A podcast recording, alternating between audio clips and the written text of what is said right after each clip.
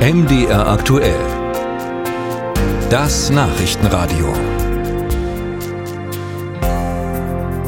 Gerade erst vor wenigen Wochen hat der CDU-Politiker Christian Hergott im zweiten Wahlgang knapp das Landratsamt gegen seinen Konkurrenten von der AfD im Saale-Orla-Kreis gewonnen. Wir haben ja hier ausführlich bei MDR aktuell berichtet über den Vorgang.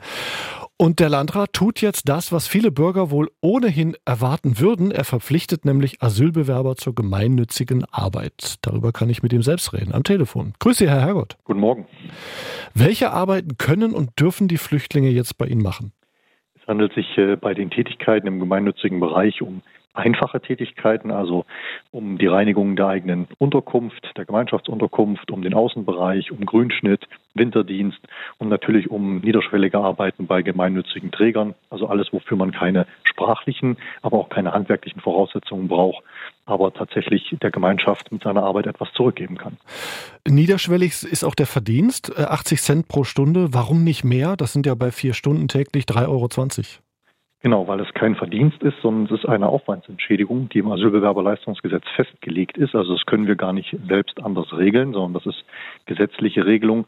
Das wird als Aufwandsentschädigung zur normalen Asylbewerberleistung dazu entsprechend vergütet ähm, und ist jetzt nicht als regulärer Stundenlohn anzusehen und äh, kommt dann ganz normal auf die normalen Leistungen obendrauf. Mhm. Also Sie machen das jetzt nicht, weil Sie ich sag's mal, der härteste Hund unter allen Landräten Deutschlands sind, sondern weil das Asylbewerberleistungsgesetz ihnen genau diese Möglichkeit eröffnet, richtig? Genau.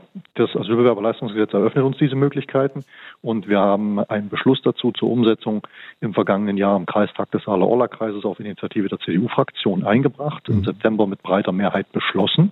Und äh, dann hat der Landkreis ein Konzept erstellt und dieses setze ich jetzt als Landrat konsequent um, denn ich möchte, dass gesetzliche Regelungen hier im Landkreis auch so umgesetzt werden, wie sie im Buchstaben des Gesetzes stehen. Wünschten Sie sich weitere mehr Möglichkeiten im Asylbewerberleistungsgesetz?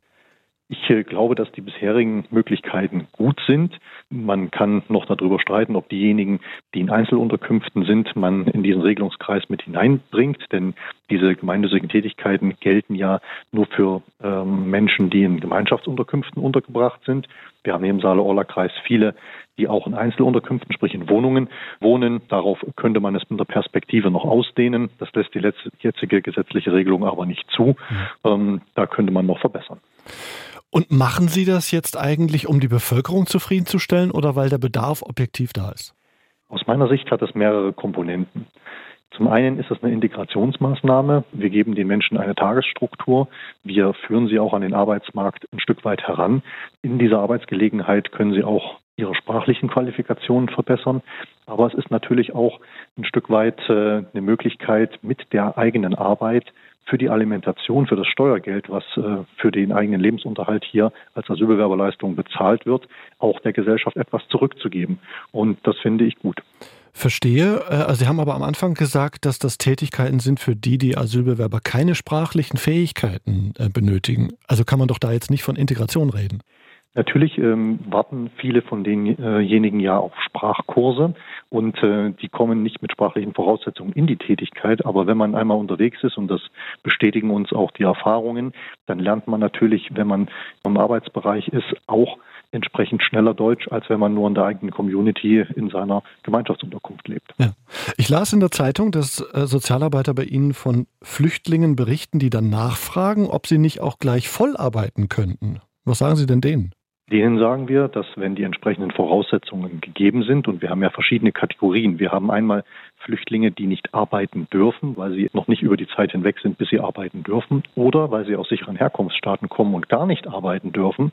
Sie haben in der Regel eine Anerkennungsquote von unter fünf Prozent und sollen nach ihrer Entscheidung auch zügig wieder zurückgeführt werden. Aber für diejenigen, die eine Bleibeperspektive haben, die hier tatsächlich Schutz und Asyl genießen, perspektivisch in Deutschland. Diejenigen sollen mit diesen Maßnahmen an den Arbeitsmarkt herangeführt werden und äh, freue mich sehr, dass das, äh, wie gesagt, auch auf Interesse stößt, denn wir wollen doch, dass diese Menschen zügig dann in eine reguläre Tätigkeit auf dem ersten Arbeitsmarkt eintreten und nicht von entsprechenden Sozialleistungen leben. Deswegen ist das ein erster Integrationsbaustein. Sie wollen also einer der erfolgreichsten Landkreise werden, was Integration angeht. Das ist unser Ziel, natürlich. Música